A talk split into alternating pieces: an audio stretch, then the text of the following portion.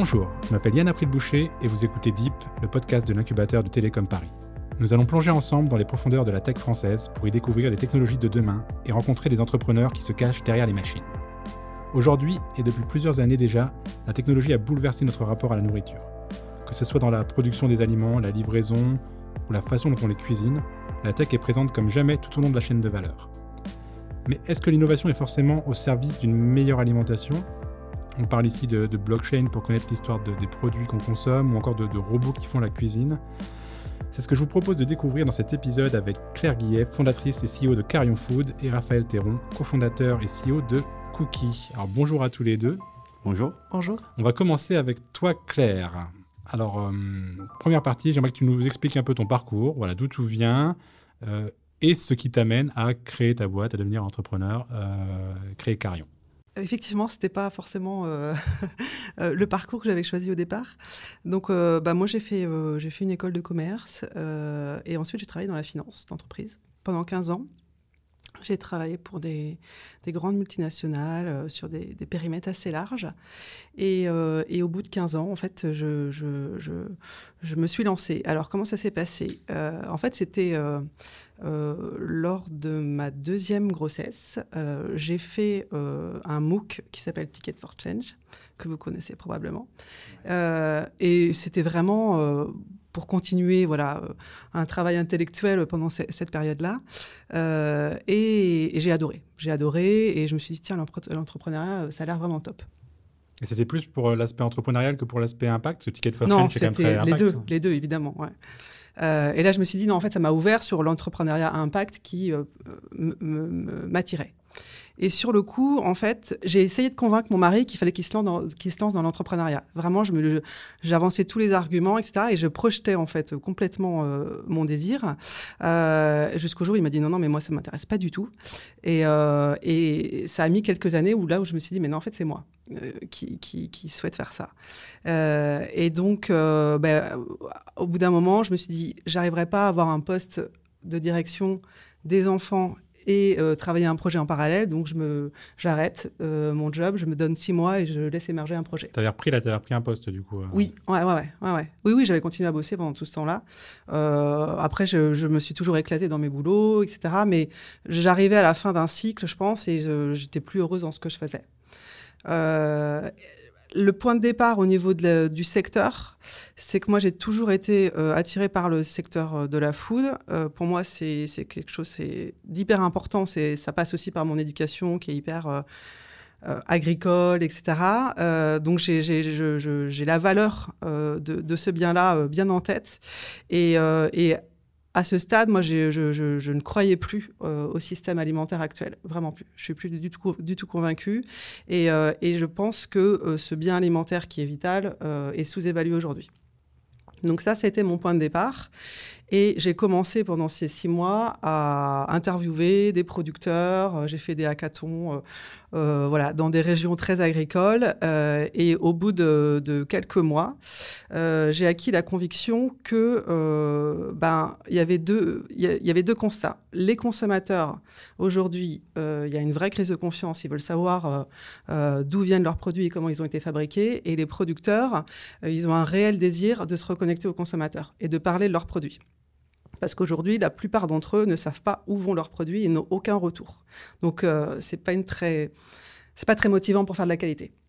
Euh, et donc, à partir de là, je me suis interrogée sur euh, quelle technologie pouvait permettre aux producteurs de communiquer sur leurs produits, mais de manière massive, c'est-à-dire sans euh, passer par un, forcément par des circuits courts ou, euh, ou des ventes directes, mais comment on pouvait massivement permettre de passer le message du producteur au consommateur. Et c'est là où euh, je, je, me suis dit la technologie blockchain a ce potentiel-là. Et, et c'était le, voilà, le, déclic pour, le Carion. Alors du coup, je, suis ravi parce qu'on va pouvoir parler un peu de blockchain. On l'a un peu évoqué dans des, des épisodes, mais c'est la première qui va nous en parler sur son projet. Alors j'ai deux questions pour toi. J'aimerais que tu nous pitch ton projet déjà de manière très simple pour qu'on puisse comprendre de quoi il s'agit. Et ensuite, ou avant, comme tu souhaites, que tu nous pitches ce qu'est la, blockchain pour euh, un néophyte total. Euh, mais voilà, je, te fais confiance. En quelques mots, on ne demande pas euh, d'aller en détail. Non, mais ça me va parce que en, réalité, le, la blockchain sort presque de notre pitch commercial aujourd'hui. Donc, on, parle plus des fonctionnalités d'ailleurs. alors, Carillon, nous, ce qu'on fait, donc, comme je vous disais, on part du, du constat qu'il y a 9 consommateurs sur 10 qui souhaitent en savoir plus sur l'origine de leurs produits et la manière dont ça a été fabriqué. Et donc, on a deux engagements. La première, c'est de donner une transparence totale aux consommateurs sur la traçabilité du produit. Et la seconde, c'est d'offrir aux producteurs et, euh, euh, à l'amont des filières euh, agroalimentaires un outil qui leur permet de communiquer différemment auprès des consommateurs et notamment au travers d'un marketing de la preuve. Donc concrètement, on vient se connecter à des outils informatiques des transformateurs agroalimentaires, des ERP. On récupère de la donnée concernant la traçabilité du produit et nous, on agrège tout ça, on reconstitue l'histoire et on la restitue, on renvoie des URL qui constituent des QR codes qui sont imposés sur les étiquettes. Et quand le consommateur scanne, il a toute l'histoire du produit et euh, il a l'assurance. En fait, nous, ce qu'on vient faire, c'est euh, on vient contrôler entre les différentes sources. Et donc, euh, s'il y a des anomalies en termes de traçabilité, on les remonte et on n'affiche pas l'information. Donc, il y a un aspect purement marketing où là, on communique sur le produit et son histoire, et aussi une garantie en termes de traçabilité qui est apportée entre B2B et aux consommateurs finaux. C'est là qu'intervient la blockchain, c'est ça? Exactement. Donc nous, euh, la, alors la blockchain, c'est quoi? Donc imaginons, là, on est tous autour de la table avec notre ordi. Euh, Yann, tu saisis dans ton ordinateur, euh, voilà, aujourd'hui, j'ai donné un verre d'eau à Claire. OK. Donc là, cette information-là, elle va être archivée dans tous les ordinateurs qu'il y a autour de la table. Donc c'est le fameux réseau blockchain.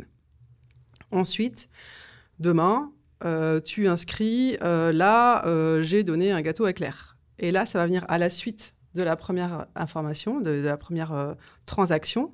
Et donc, ça va créer une chaîne de données qui va, elle aussi, être archivée dans tous les ordinateurs de la table.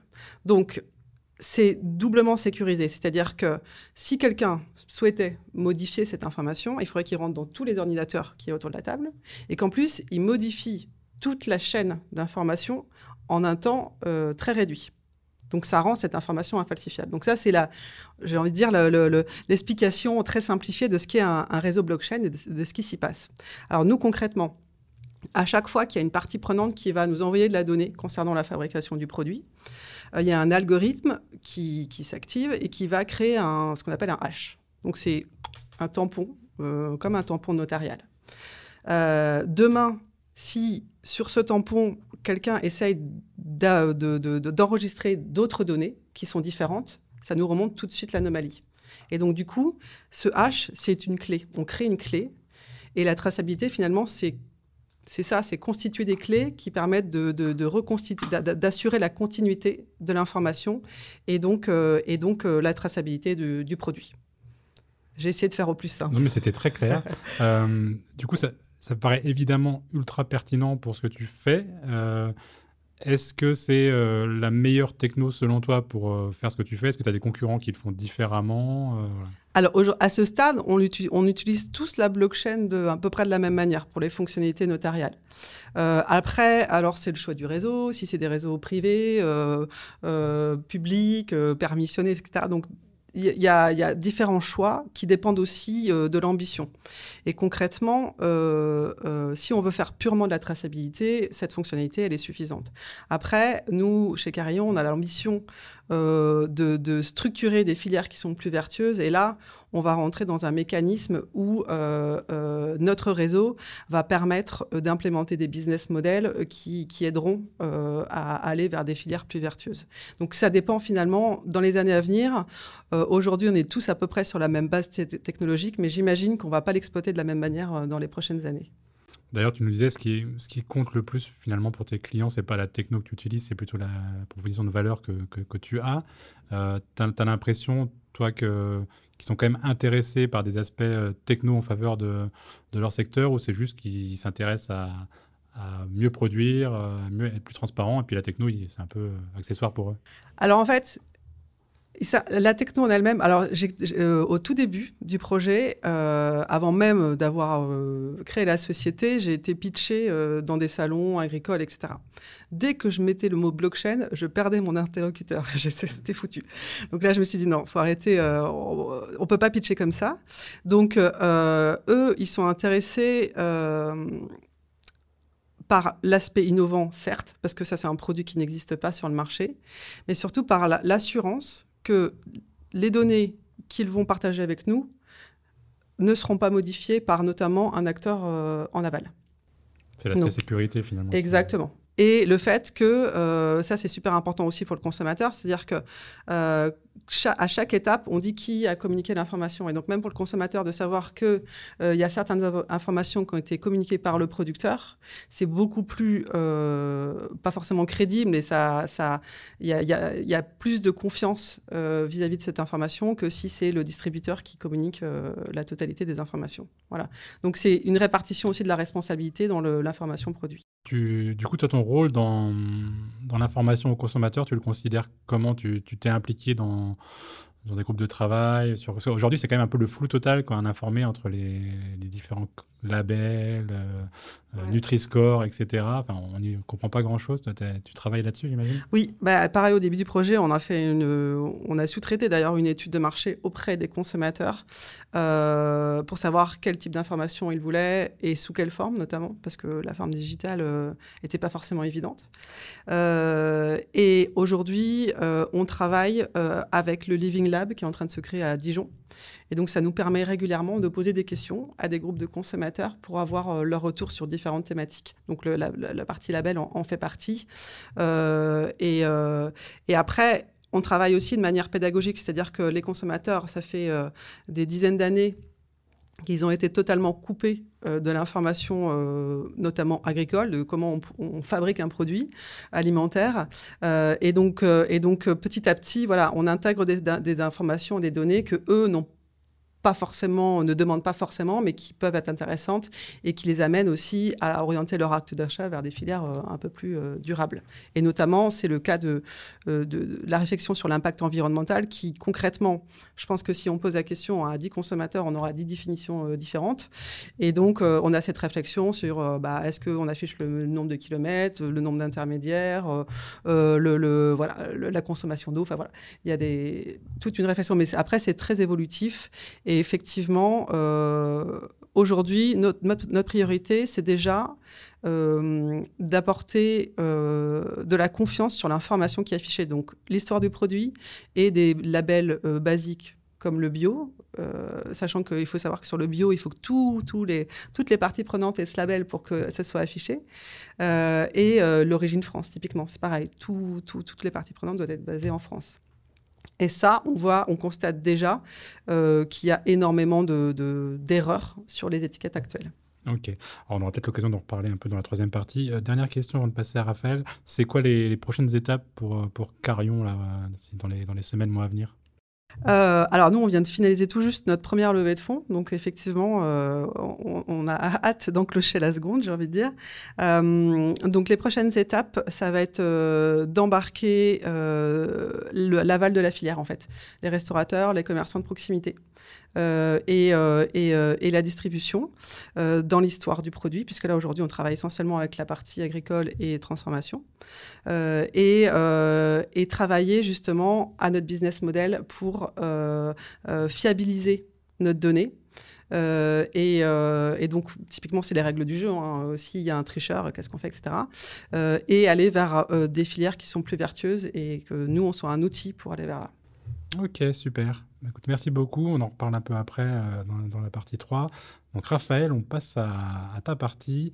Alors, euh, même chose, tu vas nous parler un peu de, ton parcours, de ce que tu as fait avant Cookie, parce que je sais que tu as déjà fait pas mal de choses, notamment dans l'entrepreneuriat. Donc rapidement, on va parler de ça, et puis après, on en arrive à, Cookie aujourd'hui et ce que vous faites. Ouais, euh, bah, enchanté. donc moi, j'ai fait une école d'ingénieur. Et euh, juste dans la foulée, j'ai créé une start-up avec des amis. On était cinq cofondateurs. C'était une start-up de logiciels pour hôtels, euh, de logiciels de revenu management pour les aider à faire varier le prix des chambres en fonction de la demande, euh, un peu comme le font les compagnies aériennes avec le prix des billets. Et bon, on était assez inexpérimentés, mais malgré tout, ça a marché. donc, on a levé des fonds et on a finalement été racheté par Booking.com, le site de réservation d'hôtels. Donc euh, toute une partie de l'équipe a déménagé euh, à Amsterdam pour euh, travailler chez Booking et, permettre à Booking de commercialiser le logiciel qu'on avait développé.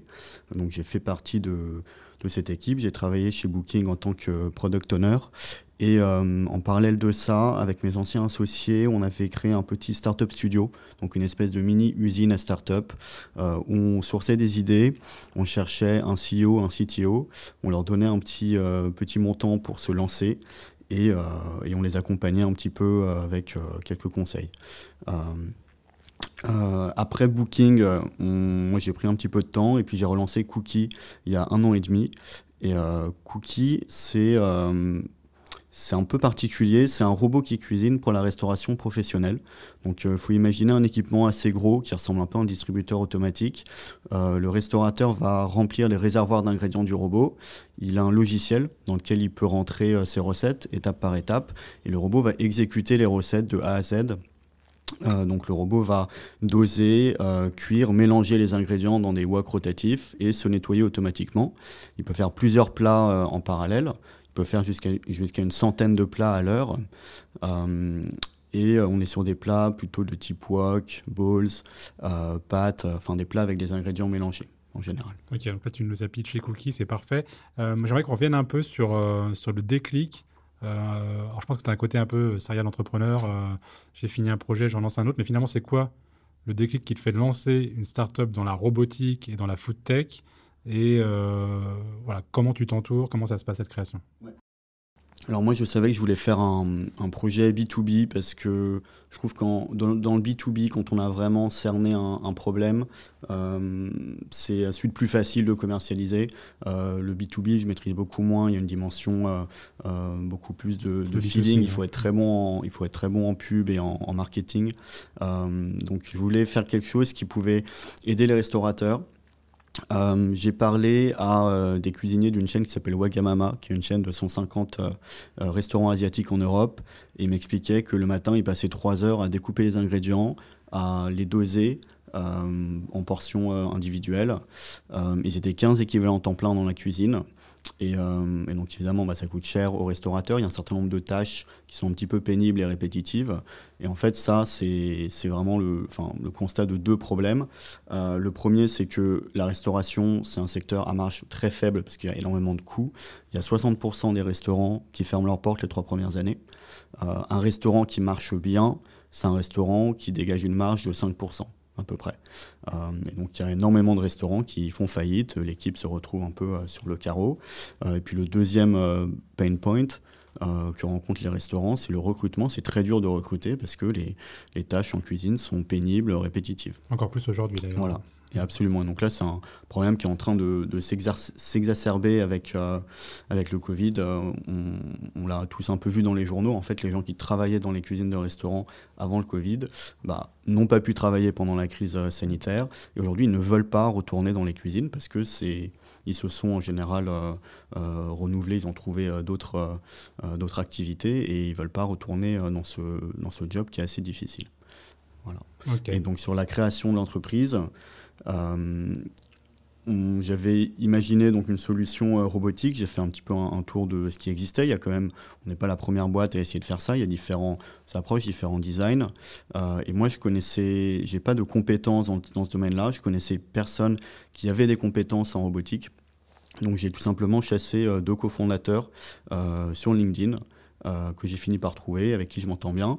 Et c'est pas facile parce qu'en robotique, il y, a une vraie diversité de métiers. Euh, il faut beaucoup de profils en fait différents dans une équipe. Euh, il faut les gens qui sont compétents en mécanique, d'autres qui sont compétents en, euh, électronique, d'autres en, logiciel embarqué, d'autres qui savent sourcer des fournisseurs, qui savent faire du contrôle qualité, etc. mais, donc aujourd'hui, on a réussi à réunir une petite équipe d'ingénieurs assez complémentaires et on développe un prototype. Du coup, tu, nous parlais de, tes concurrents, entre guillemets, de, gens qui ont eu des projets un peu similaires. Euh, c'est quoi qui te différencie vraiment aujourd'hui de ce qu'on peut voir ailleurs, des robots qui font des pizzas, des pâtes, autre chose? Ouais. Euh, bah déjà, il y a le, type de plat. Nous, on s'est concentré sur des plats ingrédients mélangés en se disant euh, ce qu'on essaie de faire, c'est quand même suffisamment difficile, c'est d'automatiser la préparation d'un plat. Donc, on va pas commencer par les plats les plus compliqués, on va commencer par des plats simples, voilà, type wok, etc. Et on a une approche qui est très focalisée sur le, je dirais le ROI pour le restaurateur. Donc on a vraiment essayer de cerner les tâches qui sont à la fois les plus, les plus répétitives, les plus chronophages, mais en même temps les plus faciles à automatiser. Ça a un peu défini notre cahier des charges et on a essayé de faire une conception euh, extrêmement axée sur la fiabilité. En fait, le problème que vous avez si vous mettez un robot dans un restaurant, euh, c'est que euh, si le robot a une défaillance et que le restaurateur est dépendant de son équipement pour servir ses clients, et ben, il ne peut plus servir ses clients. Donc il a un coût d'opportunité énorme, ce qui veut dire qu'il faut arriver à des taux d'uptime, c'est-à-dire un, pourcentage de temps opérationnel du robot qui soit extrêmement élevé.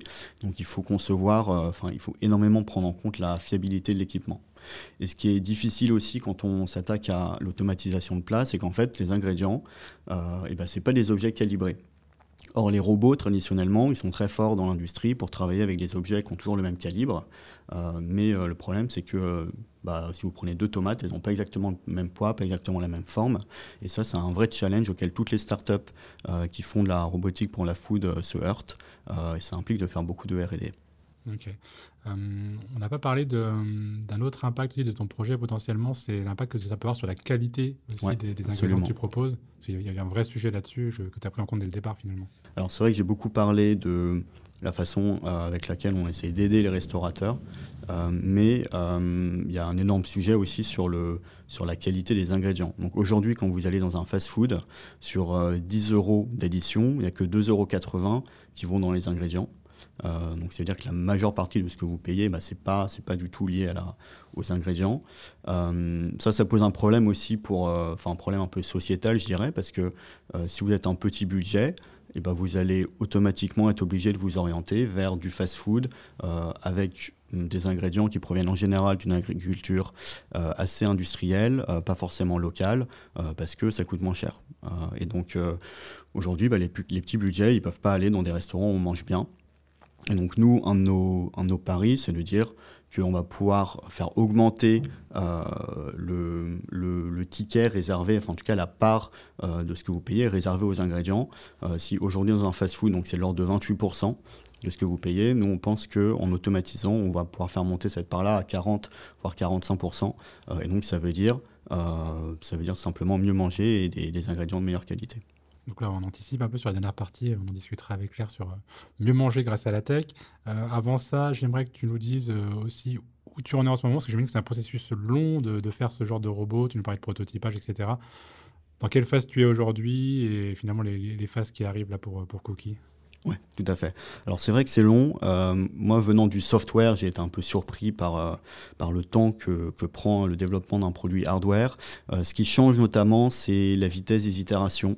C'est-à-dire qu'en software, quand il y a un problème dans le code, eh ben, vous pouvez vous effacez la ligne de code, vous, vous en écrivez une nouvelle et puis vous poussez vos changements dans le cloud. en hardware, c'est beaucoup plus compliqué parce qu'il faut refaire une pièce en 3D, éventuellement la réimprimer ou alors euh, la recommander à un fournisseur, attendre qu'elle soit livrée. Donc on peut avoir des itérations qui durent euh, euh, deux semaines, un mois, deux mois. ce qui veut dire que on a beaucoup moins le droit à l'erreur. Il faut faire énormément de planification en amont. Il faut essayer d'avoir son cahier des charges tout aussi, enfin, complètement euh, détaillé euh, et, sans faute depuis le début, ce qui évidemment n'arrive jamais. Euh, et, donc, et donc, ce sont les choses qui prennent du temps. Et puis, il y a beaucoup de contraintes aussi, des contraintes en termes de normes. Donc, par exemple, quand vous mettez un, robot dans une cuisine de restaurant euh, ou, tout, équipement de cuisine. Euh, il y a des contraintes sur la forme de, chacune des pièces, même sur les vis que vous utilisez. Il ne faut pas, par exemple, qu'il y ait des petites aspérités dans, dans laquelle l'eau pourrait être retenue, parce que sinon, ça risque de créer une prolifération bactérienne. Euh, il y a des contraintes, évidemment, de sécurité sur tout ce qui est équipement électrique et électronique. et, donc, tout ça, ça, crée en fait des barrières à l'entrée qui sont assez importantes. Après, c'est aussi un des intérêts de ces domaines-là, c'est que bah, fois que vous avez franchi cette barrière à l'entrée, euh, si les choses se passent bien, ça peut vous procurer un avantage euh, compétitif. Ok. du coup, là, vous en, vous êtes tout dans la, création du, prototype Donc aujourd'hui, on a un prototype euh, qui fonctionne, donc qui fait des, plats simples. Euh, et l'objectif, c'est de le transformer en un produit commercialisable. Donc ça, ça veut dire, bah, euh, aujourd'hui, on utilise du plastique d'impression 3D, par exemple, mais qui n'est pas compatible, qui n'est pas fait pour être utilisé dans les cuisines de restaurants. Donc ça veut dire qu'il faut qu'on remplace des pièces en plastique alimentaire ou en inox, et puis qu'on le fasse certifier. et donc lui faire passer toute une batterie de tests qui prouvent qu'on respecte les normes. Voilà. Et l'étape qui vient ensuite, c'est faire un pilote dans la cuisine d'un partenaire qui a un réseau de Ghost Kitchen à Paris. Ok, donc pour faire ce pilote, tu as besoin de toute manière de passer à une phase industrielle et voilà, tout à fait. d'avoir le robot euh, fini. Ok, bah, écoute, merci. Euh, je vais me retourner vers Claire euh, pour aborder la dernière question qui est très très large volontairement, donc on va pouvoir en dire plein de choses. Est-ce que selon vous, selon votre point de vue même personnel, la tech aujourd'hui, elle nous aide à mieux manger finalement? C'est une question super difficile. Bah oui, je sais, parce que ça fait des années que l'agriculture intensive, elle utilise la technologie pour produire plus, mais pas produire mieux. Euh, donc, est-ce qu'il y a un changement de, mindset de la part des, producteurs, des consommateurs certainement, des producteurs, je ne sais pas. Après, la tech toute seule, euh, en fait, euh, on, en fait ce qu'on veut. Ça peut nous permettre de bien manger ou de mal manger. On l'a vu ces dernières années. C'est pourquoi on l'utilise et, euh, euh, et, quel impact on en attend. Et ça, c'est à la charge des entreprises qui l'utilisent de, fixer cet objectif, je pense. Donc, euh, c'est très philosophique hein, comme réponse là, du coup. c'est très large. Mais, mais concrètement, quand je vois, quand on fabrique un produit alimentaire, le fait que ce soit fait naturellement, c'est une belle histoire et du coup l'impact l'impact euh, j'ai envie de dire, l'impact sur l'environnement, etc., euh, ou sociétal, il est, beau, il est très beau. Après, c'est pas forcément des modèles qu'on peut dupliquer à grande échelle, à grande échelle et, euh, et, et, donc nourrir la planète entière avec ce, type d'aliments. Donc, donc pour moi, la tech, elle intervient dans le, dans le fait de, de, de bah, soit de permettent de produire euh, euh, de manière un peu plus massive, mais tout en respectant la nature, ou en permettant de communiquer comme on le fait nous, ou en permettant justement euh, bah, de placer, de, dépenser de l'argent finalement sur les bonnes choses, comme le fait Cookie. Voilà, donc oui, la tech peut nous permettre de bien manger, mais ça dépend de ce qu'en fait l'entreprise qui, qui l'apporte. Ouais, j'ai un peu l'impression qu'il y a quand même deux écoles. Il y a un peu, euh, on n'a pas besoin de choisir d'ailleurs. Il y a un peu ceux qui, prônent le retour en arrière euh, traditionnel, euh, méthode de, nos grands-parents, arrière-grands-parents. et puis ceux qui disent que finalement, bah non, on va utiliser tous les outils qu'on a, la tech, pour, pour mieux produire, parce que de toute manière, c'est compliqué, comme tu disais, de produire suffisamment. Après, ça, c'est d'autres, débats, mais du coup, toi, Raphaël, euh, là-dessus, tu... Bon, j'imagine que tu es plus sur la deuxième école. Ouais, alors, du coup, je vais essayer de me, positionner un peu plus, mais ouais, moi, je suis assez, euh, bon, je suis très positiviste, très partisan de la tech. Euh, effectivement, moi, je trouve ça, enfin, trouve ça très beau, l'histoire de dire on va essayer de, de retourner à la terre, euh, faire une, agriculture où tout est, euh, tous les fruits sont, euh, sont récoltés à la main, etc. mais le problème, c'est que tout ça, ça, ça, a un coût et on ne peut pas tous se permettre d'absorber ce coût-là. il y a des startups que j'aime beaucoup dans le secteur, c'est les startups qui font de la robotisation agricole. par exemple, il y a Vitibot qui fait des robots qui vont passer entre les vignes, ce qui permet bah, de déjà, ça, diminue un petit peu le, coût d'entretien des vignes puisque ça automatise. Donc, ça veut dire qu'on se retrouve avec un, vin qui peut être un petit peu moins cher pour la même qualité. Euh, en plus de ça, ça leur permet euh, euh, d'envoyer exactement la bonne quantité de, produits exactement au bon endroit. Donc, ça limite aussi des, pertes ou des, ou des épandages qui sont mal contrôlés. Et ces startups, moi, je pense que, enfin, je suis, vraiment très enthousiaste par rapport à ce genre de technologie. Il y, a, en a d'autres dans le secteur, euh, Nayo Technologies. Euh, euh, donc voilà. Après, effectivement, c'est vrai quand on pense à l'automatisation de l'agriculture, on a tous en tête des images de, de, de, fermes avec 100 000 poulets un petit peu entassés les uns sur les autres. donc, je ne crois pas en la tête. Enfin, je pense qu'il faut essayer de mettre un petit peu une éthique dans, dans, la, dans la tech, et ça, c'est, c'est pas forcément évident. Quoi. Mais globalement, je suis, je suis très partisan de, de la tech. Ouais. Mm.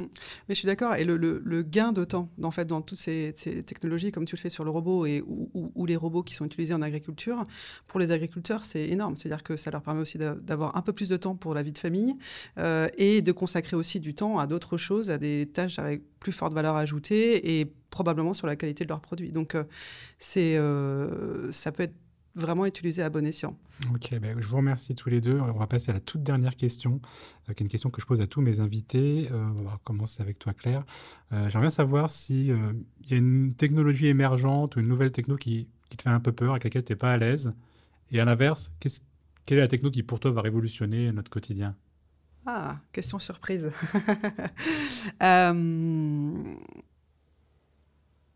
Ah, je pense que l'IA me pose beaucoup de questions. C'est-à-dire que pour nous, ça, peut, ça, ça, ça, porte énormément de solutions et en même temps, je ne sais pas jusqu'où ça va aller. Euh, donc c'est les deux, c'est la réponse aux deux questions. C'est-à-dire que pour moi, elle va apporter énormément de... questions. voilà. mais elle fait un peu peur. Voilà. Ouais. Je comprends. On a, on a, beaucoup eu cette réponse, mais, euh, mais c'est normal parce que c'est vrai que c'est omniprésent en ce moment et que c'est un peu, un peu, un peu logique. Euh, même question, Raphaël. Ouais, alors j'essaie de trouver une techno qui me fait peur, mais j'en ai ah, pas qui me viennent à l'esprit. Il, hein. il, y en a certainement, mais je les ai pas. Et pour une techno qui m'enthousiasme, bah, ce serait, du coup, ce serait l'IA. Enfin, même je, suis, je, vois aussi les, dangers que ça comporte, euh, et notamment euh, bah, l'IA alliée à la robotique, parce que c'est un peu le, le secteur auquel je m'intéresse. Et, euh, en fait, euh, je trouve qu'il y a cette possibilité fascinante qu'un jour, euh, on, arrive à automatiser la plupart des tâches manuelles, ce qui veut dire que ben on, aura une capacité à, produire, à manufacturer des objets qui seront potentiellement beaucoup plus, beaucoup plus qualitatifs, peut-être beaucoup plus beaux, à, un coût qui sera nul. Enfin, on va peut-être passer Aujourd'hui, dans le digital, euh, produire du contenu digital, c'est, enfin, dupliquer du contenu digital, c'est, ça ne coûte rien. Bah, peut-être qu'un jour, il y aura un, coût marginal zéro euh, pour des objets réels, parce qu'on aura des machines qui seront entièrement capables de, les créer, voire même de, de se construire entre elles. Euh, donc, ça peut être un peu dystopique comme, comme perspective, euh, mais moi je trouve ça euh, hyper intéressant en tout cas. Donc même pas peur des, chiens robots euh, de, Black Mirror Ouais, c'est un petit peu quand même. oui, c'est vrai, Black Mirror a pas mal participé. ok. Bon, écoute, merci à tous les deux pour ces échanges. C'était vraiment passionnant. En France, encore plus qu'ailleurs, peut-être bien manger, c'est un peu une priorité pour de nombreuses personnes. Hein. On est un peu les, champions du monde du sujet. On passe plus de deux heures par jour à table en moyenne. Et si on mixe tout ça avec un, écosystème tech ultra dynamique, on obtient forcément un très très bon cocktail. Euh, moi, je me demande si la France ne va pas devenir un peu euh, aussi connue pour sa food tech que pour sa gastronomie. C'est en tout cas tout le bien qu'on souhaite à vos projets, à vos parcours, et on va se retrouver très vite pour un prochain épisode de Deep.